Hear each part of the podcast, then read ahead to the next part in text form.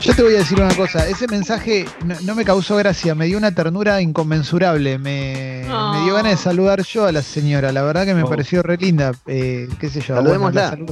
la, saludamos a la señora. Este es Sucho que no tiene ningún tipo de corazón, Sucho sos un monstruo, sos una un hombre de hojalata. Sí, sí, sí, sí, tenés un corazón de diamante, impenetrable. ¿eh? duro, ¿eh? pero me dio, me dio un poquito de cosa la, señora. A ver qué dice, qué dice. Te quiero mucho, Sucho. no, bueno. Eh, ah, se cambia los fondos y ustedes no, lo pueden ver, entonces esto queda como una cosa que. Pero bueno, no importa. Bueno, acordate que todo el contenido va a Sexy People Radio, ¿eh? todo el contenido de, de, Sexy People, perdón, va a Sexy People Podcast en Spotify, Sexy People Podcast en Spotify.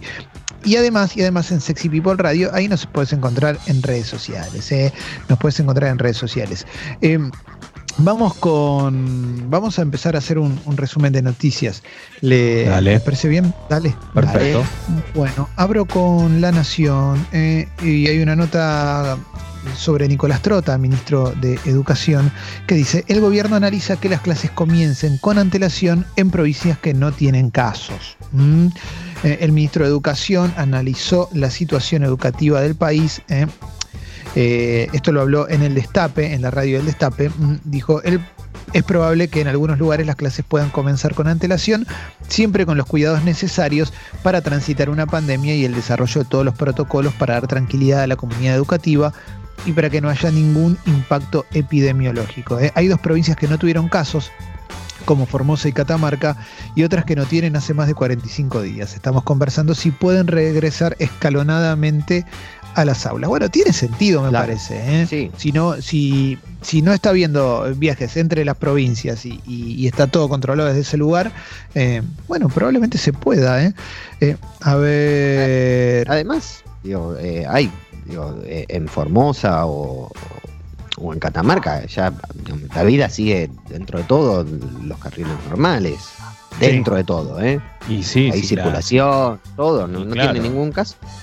Y aparte hay, que, hay que valorar también que muchas de estas provincias, caso Formosa, ¿no? Hasta eh, no, no, es, no es la única, porque la verdad que hay muchas provincias que lo han pasado también y la están llevando bastante bien, que tienen muchas fronteras, que tienen muchos lugares de acceso, y que la realidad es que más allá de que estén cerradas para el tránsito común, siguen pasando camiones, con mercadería, con cosas, eso sigue ocurriendo.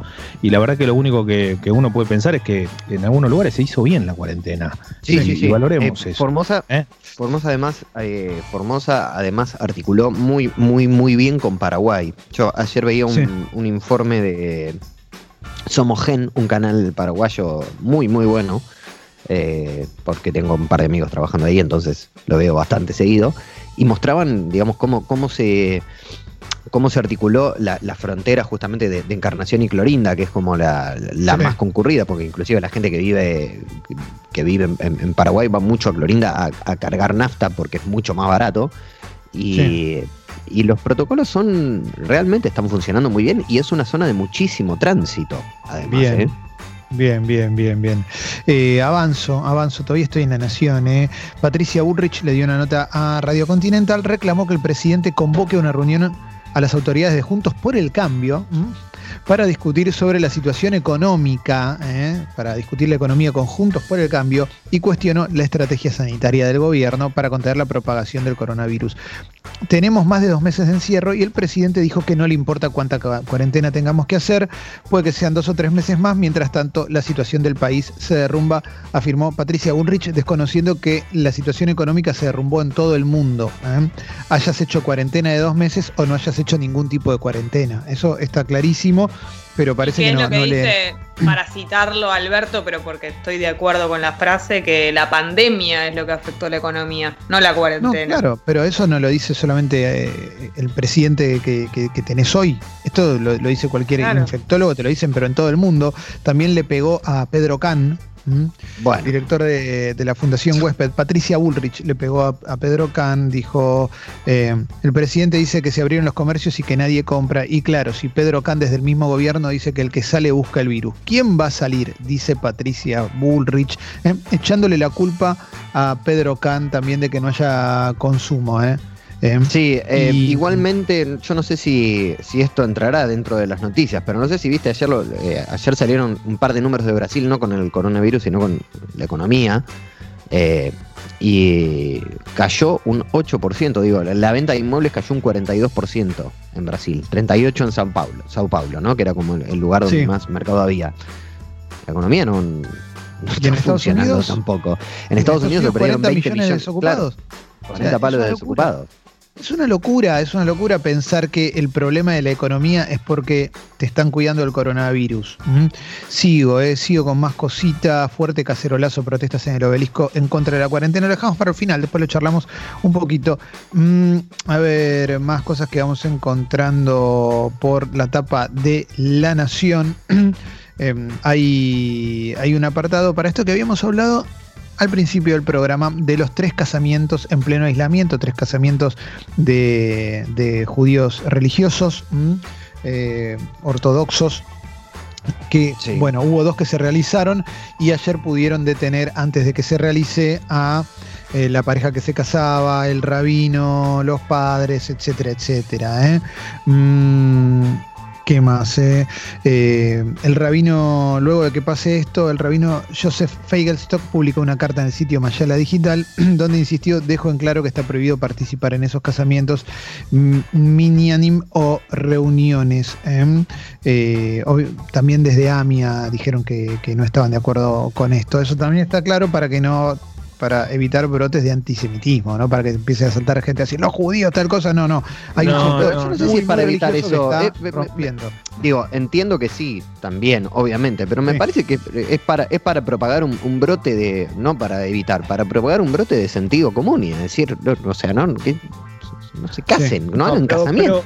Digo, eh. con esto que hay algo, hay algo para mí que también, eh, y es lo que pienso, y no tiene que ver con antisemitismo, no. Pero a mí me cuesta creer, eh, y esto lo digo de corazón, que, que, todas estas personas que hicieron esto lo hicieron solas y que solo a, ella, a esas personas se les ocurrió. La sensación que hay es que si participan rabinos y todo, es porque hay, eh, evidentemente hay, hay, hay no, no, no, están empujados a hacer eso, pero sí hay como algo que hasta ahora no se controlaba. La verdad es eso. Yo entiendo que hoy salga un comunicado que digan, claro, que hoy hay un comunicado que dice repudiamos esto. Perfecto. ¿Está bien? Como cada vez que pasa algo hay un comunicado que repudia una situación. Pero estas situaciones no se, hizo, no se hizo una vez. De las que nos enteramos, fueron tres que nos enteramos. ¿Está bien? Entonces, debe haber habido varias más. A lo que voy es que evidentemente se estaba haciendo de forma clandestina, de como querramos, pero había alguien que estaba haciendo silencio también. Te freno, te freno ¿eh? ahí un Porque Si no, somos todos muy ingenuos, chicos, y a mí no me gusta eso tampoco te freno ahí un segundo con respecto a esto que estás diciendo. Recordemos que eh, hubo un caso de una familia eh, muy religiosa, ortodoxa, ¿Te acordás que la madre contagió al, padre y al hijo? El hijo tenía cincuenta y pico, el padre ya era anciano y, fallecieron. Era un rabino muy querido, eh, no, recuerdo cuál era el templo, pero, pero eso pasó. También hay una discusión ahí sobre a cuánta información acceden y a cuánto no, que ahí tenés otro tipo, otro tipo de discusión, pero hoy pareciera bastante raro. Eh, que, no accedan a, la información completa porque vivían ahí, no es que eh, vivían encerrados en, un lugar para estudiar. Bueno, no importa, vamos a seguir. ¿eh? La verdad es tremendo. Y sí, una cosa que habíamos comentado antes también. Eh, tuvieron que coimear a gente para poder hacerlo también. Eso no nos olvidemos ese pequeño detalle. Bueno, a ver, a ver, a ver qué más vamos encontrando a lo largo de eh, las noticias. Habló Ricardo Lorenzetti, eh, el expresidente de la Corte Suprema de Justicia. Dijo, la limitación de la circulación y de las libertades tiene que terminar y enfocarse donde se transmite el virus. Vamos a ver dónde lo dijo esto Ricardo Lorenzetti. Eh. Dijo, hay un riesgo de autoritarismo a nivel mundial si la emergencia se prolonga en el tiempo. Esto lo dijo en CNN Radio. En Argentina hay zonas donde no hubo casi contagio local y ahí no se justifica la cuarentena. Tenemos situaciones en todo el país donde se comenzó a liberar la cuarentena y se comenzó a trabajar. En la etapa que viene hay que concentrarse en los lugares de riesgo. Hay que salir de la cuarentena global e ir a una limitación específica a los lugares donde se expande el virus, transporte público, geriátricos, lugares de extrema pobreza o donde es muy difícil controlar el aislamiento. Bueno, todo indica que se va que, debería ir para ese lugar desde, bueno, con respecto a esto que habíamos hablado de la... Fuerte esto, ¿eh? sí, sí, sí, salió con toda Lorenzetti, ¿eh? Esto, ¿eh? claro, eh, por, me parece que esta es la noticia... yo esto no lo sabía, lo empiezo a saber, lo conocer ahora. La sensación que hay es que la noticia de la mañana, porque no, que lo diga Lorenzetti, más allá de que no es infectólogo, es parte no importante de todo lo que ocurre con la Corte Suprema. Eh, las declaraciones de Lorenzetti también ofician de alguna manera como una presión sobre esto, ¿eh? Eh, totalmente. Eh, no es, ya no es un grupo de gente en la calle haciendo un reclamo, sino el expresidente de la Corte Suprema. Yo entiendo que esto debería, debería empezar a entenderse también desde el lugar, lo que habíamos dicho de Nicolás Trota, de ciertas provincias empezar a, a pensar en que vuelvan las clases porque no hubo casos y demás. Todo indicaría, todo indicaría, esto haciendo un poco de futurología a corto plazo, que el problema mayor va a estar como va a seguir siendo como está pasando ahora, que es capital y provincia de Buenos Aires, ¿eh?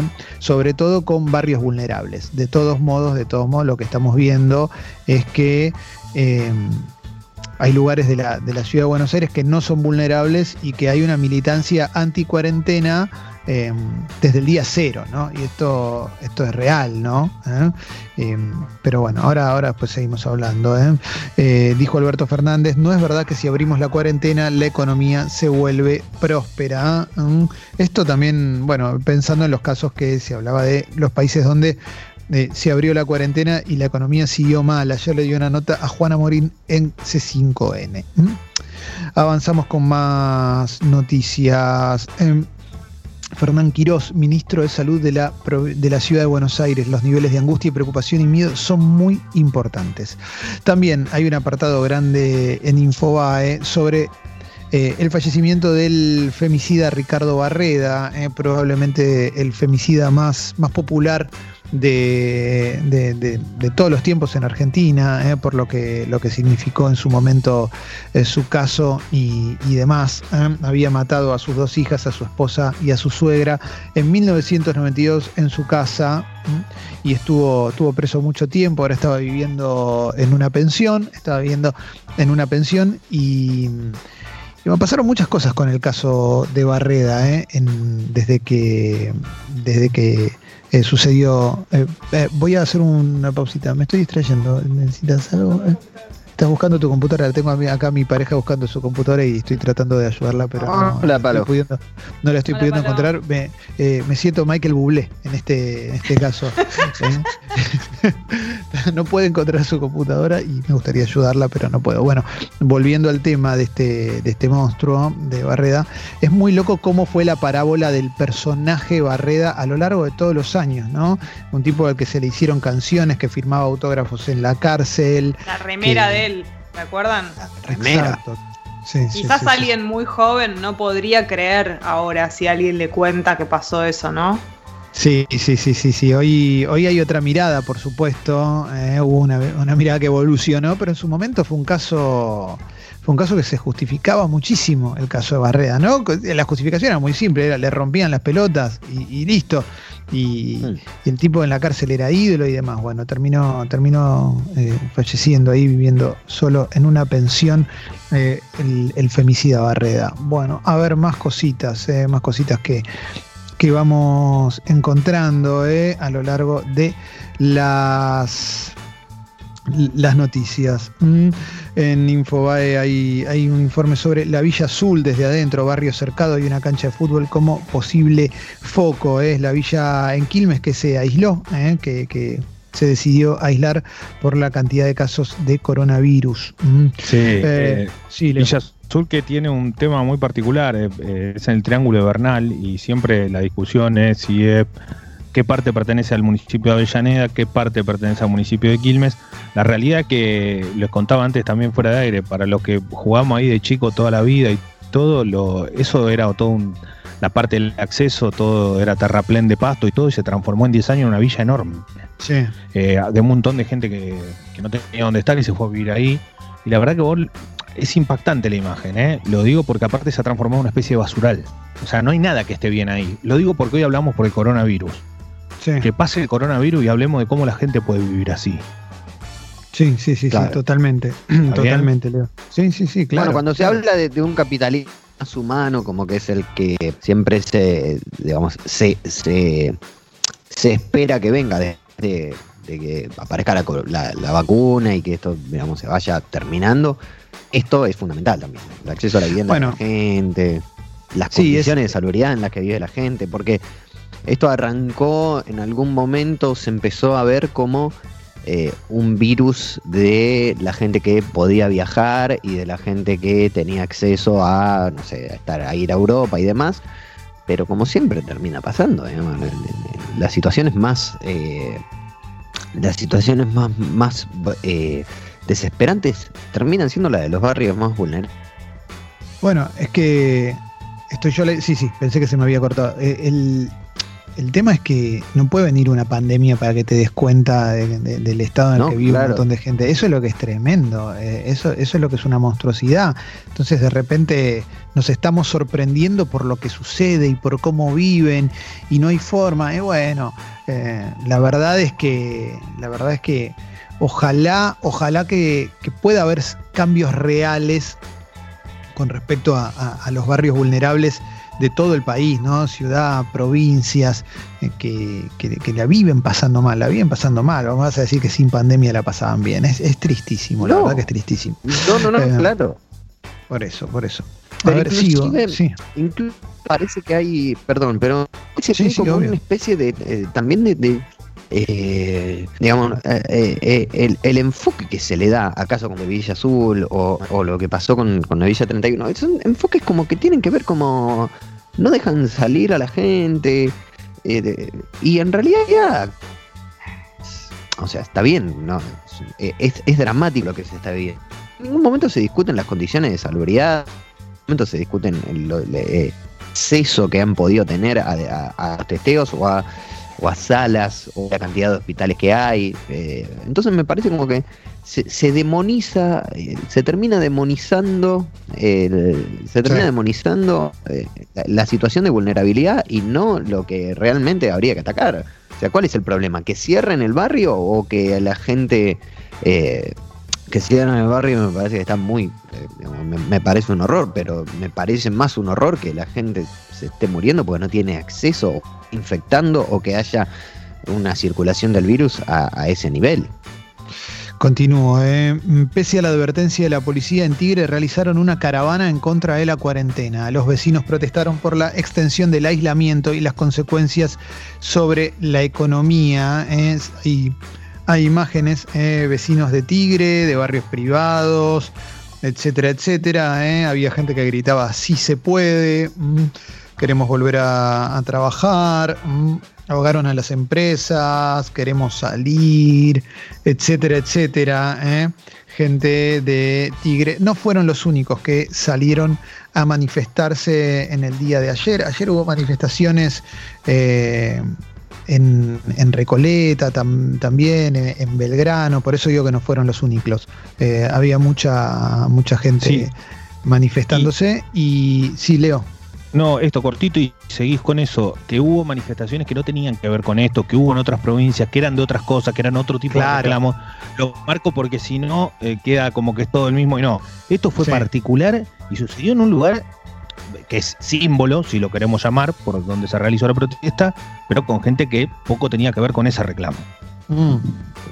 Obvio, obvio. Y después eh, una marcha que, tuvo más repercusión en redes que, en los medios, que, fue la marcha de, del Cabildo, a la que fueron unas 200 personas que, nos dejaron imágenes, imágenes bastante, si querés, este, eh, delirantes, pero a mí también comienzan a preocuparme, la verdad. Eh, yo no sé si si quienes nos escuchan vieron lo que sucedió ayer, eh, se hablaba de, se hablaba de distintas consignas contra, contra el, aislamiento, contra la cuarentena, pero ya si querés en una tónica que, que excede a, una, a una cuestión ideológica o para ser eh, un poco más, más específico, eh, abriendo el abanico de las posibilidades ideológicas. Em, uno puede pensar que con el estado en el que tenemos a, nuestro país con respecto a, de qué lugar de, la grieta te parás, hoy se empiezan a, a juntar de un lado de la raya a un grupo de gente, de un lado de la raya a otro grupo de gente, ¿no? Para hacerlo bien, bien básico, ¿no? Tenés a, quienes apoyan las medidas y a quienes no las apoyan. En general, muy a grandes rasgos, muy a grandes rasgos, quienes las apoyan son los que apoyaron el cambio de gobierno, quienes no las apoyan son los que no la apoyaron. Por supuesto que hay excepciones en todos los casos, eso está clarísimo. Si querés, si querés, si, si no te gusta eh, el, signo político de este gobierno, probablemente eh, el tratamiento de la pandemia te haga ruido y propongas otro tipo de cuestiones, ¿no? Y eso eh, tiene cierta, cierta lógica de por lo menos la propongas. Después las evidencias pueden decirte que, está bien, que está mal. Puedes proponer un tratamiento como, como, el que hubo en Inglaterra, como el que hubo en Estados Unidos, como hubo en Brasil, como hay en Uruguay, siempre teniendo en cuenta las diferencias. ¿no? Eh, son países con diferentes eh, focos de, contagio, diferentes densidades poblacionales, diferentes, eh, diferentes formas de vivir y un montón de cuestiones. Pero además, pero además, dentro del el grupo de quienes se oponen a, la cuarentena, empezó a crecer eh, algo que en otra época hubiera tenido, si querés, una situación un poquito más marginal y que ahora, gracias a las redes sociales y a que también los medios tenemos que, que llenar bastante la programación, le empezamos a dar más visibilidad. Con la excusa de formar parte de ciertos nuevos movimientos políticos, aparecen personajes que levantan otro tipo de consignas, si querés, más relacionadas a oponerse a una suerte de nuevo orden mundial que se comienza a instalar y, también eh, denunciando teorías, teorías conspirativas. Yo lo pensaba, pensaba, en un momento me puse a pensar en cómo funcionaban las teorías conspirativas cuando yo tenía 20 años cuando Internet recién arrancaba, y probablemente las teorías conspirativas estaban confinadas a, a si querés, algún pequeño foro que podía estar naciendo, pero en general a un recuadrito en una revista, una charla de amigos que les podía gustar la teoría conspirativa y quedarse ahí, a fanáticos de los expedientes X y, para de contar.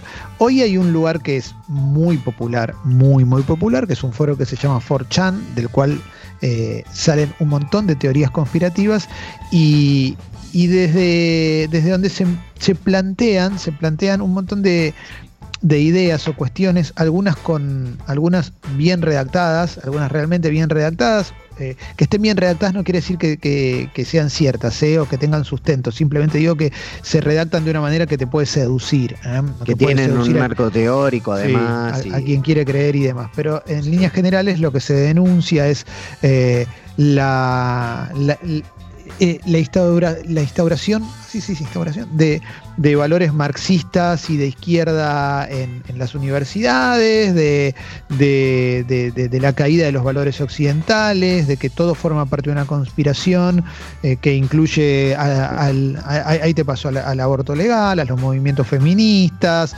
a a los gobiernos populistas, etcétera, etcétera, en detrimento de eh, un mundo mejor para, todos nosotros, un mundo con, con valores liberales, capitalistas, etcétera, etcétera. Dentro de, esas denuncias también empezó a pegar fuerte, a pegar fuerte, eh, y esto eh, sucede en gran parte de, de, usuarios de toda Latinoamérica, de Estados Unidos, la idea, las teorías de que acá hay una conspiración para instalar un orden mundial de dominación, de, hipervigilancia y demás, a partir de poner el virus, esparcirlo por el mundo y después venderte la vacuna, que está todo preparado, etcétera, etcétera. Inclusive eh, hay gente que le echa la culpa a Bill Gates, gente que no, etcétera, etcétera.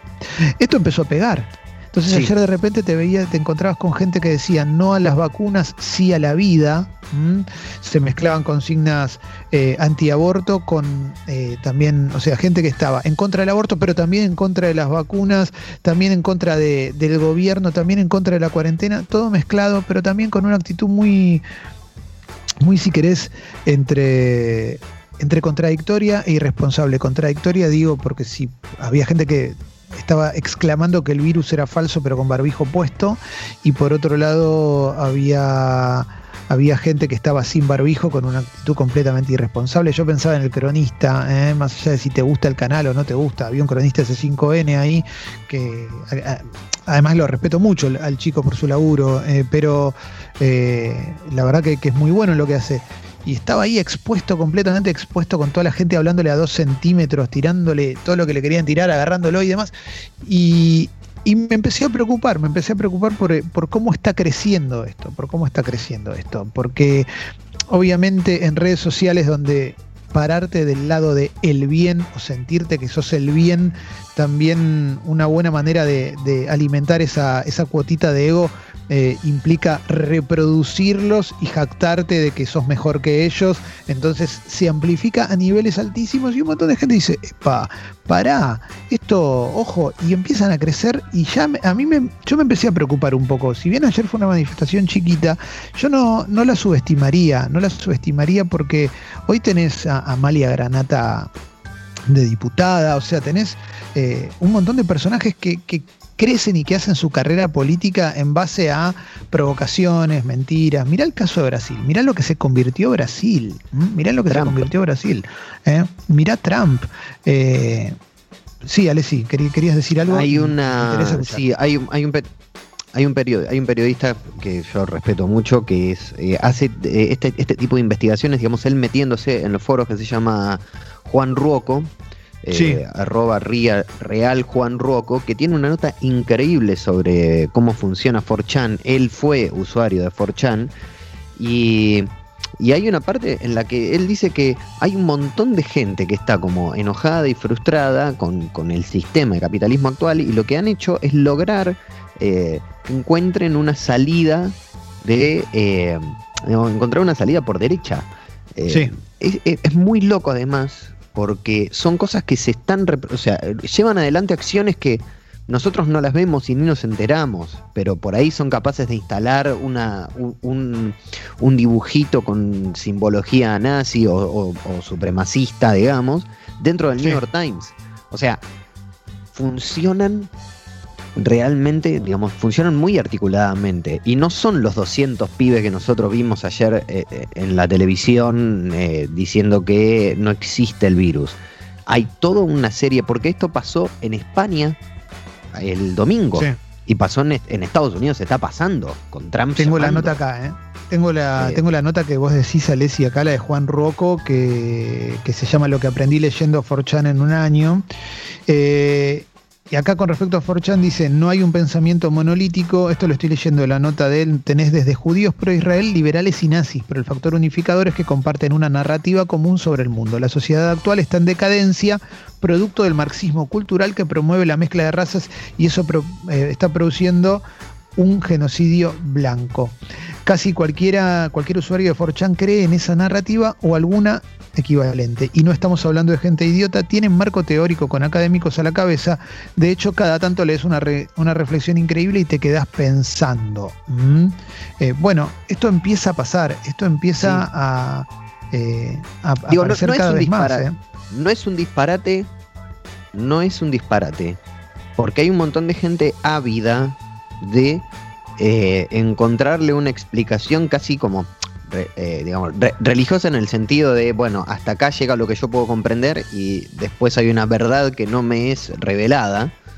Y hay un montón de gente ávida, de, verdad, tratando de encontrar eso, porque es el pensamiento, digamos, si vos encontrás gente enojada en las redes sociales y, y encontrás gente que realmente siente que todo el tiempo le están cagando, vas o sea, esto es una consecuencia directa, es, el final del huevo de la serpiente en, algún punto, ¿no? Digo, o sea, eh, hablábamos, está bien, es medio mezclar todo, pero hablábamos de lo de Barreda antes. Eh, en algún momento los chistes con Barreda o, la estampita de Barreda que circulaba por WhatsApp o que te llegaba en una cadena o lo que sea, habilita, tiene un, tiene un carácter habilitante en este sentido. Y que esos pibes por ahí disfracen eh, estos intereses ocultos en por ahí hacer una acción colectiva de tirarle un, sitio a alguien o de instalar un dibujito en el New York Times, eh, también tiene que ver con eso.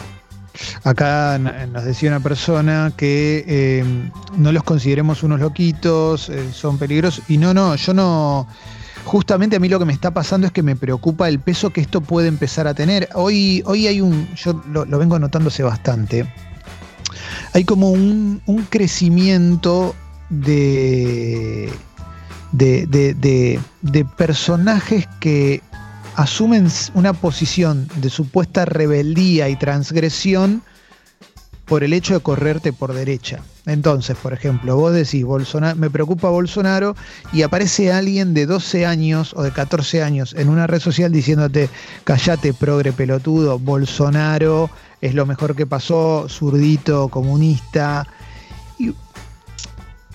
Y me parece que ahí hay una cosa que, se va poniendo peligrosa, primero, porque ahí ya no tenés ningún tipo de profundidad, es simplemente tomar como una postura, como entrar en un grupo de pertenencia que después puede encontrar un estadio más profundo en estos foros que estábamos mencionando, pero en general se empieza a construir un nuevo lugar de pertenencia desde una nueva derecha que no tiene ningún miedo, ningún prurito de decir cualquier tipo de barbaridades. ¿eh? Y está El, perdón, el viejo concepto este de ir corriendo la ventana, ¿no? Claro. Eh, en el cual Bolsonaro cómo llega al poder, diciendo voy a matar a todos los putos, voy a encerrar a la villa, lo voy a prender fuego. Cosas que no va a hacer. Pero igualmente está. O sea, que se sabe que no lo puede hacer. Y, sin embargo va corriendo la ventana y la gente se, fanatiza con ese discurso porque lo siente como apasionado. Y en general te llegan, no sé, acá llegan mensajes muchas veces de por qué no invitan a alguien que piense distinto si les muestra otro panorama, pero no es, hay cosas que no son eh, opiniones debatibles. O sea, hay cosas que no es una opinión debatible. Una persona que te diga las vacunas eh, son parte de un plan para dominar al mundo, y probablemente no, no me parece una opinión debatible. Eh, miles y miles de científicos deslomándose todos los días desde hace muchísimos años buscando vacunas para enfermedades y tratando de eh, hacerle la vida menos dramática a gente que se agarró enfermedades durante muchísimos años, sea, sea SIDA, sea MERS, sea SARS, sea H1N1, eh, etcétera, etcétera. Y hoy con el coronavirus, y para que alguien venga y diga, no, igual son unos chantas que nos quieren eh, cagar la vida, y ya no es ser amplio, eso es darle lugar a cualquier cosa y aportar a la confusión. Jessy, vos querías decir No, y además hay cosas sobre las cuales ya tenemos una opinión formada. Es lo mismo que ocurre, no sé, con, el aborto, por ejemplo. Yo ya sé lo que pienso, lo que opino, me informé y no, no necesito eh, un debate sobre provida versus eh, legalización del aborto. Digamos, ya, yo ya mi opinión ya la tengo. Entonces, no, no, no es que me va a aportar conocer lo que diga alguien que esté un antiderechos, porque no, yo ya, ya sé lo que opino. Entonces hay temas que ya están cerrados para cada uno de nosotros. Sí, sí, sí, sí, totalmente, totalmente. No quiere decir que no se respeten opiniones, quiere decir que hay temas en los que no, no hay debate.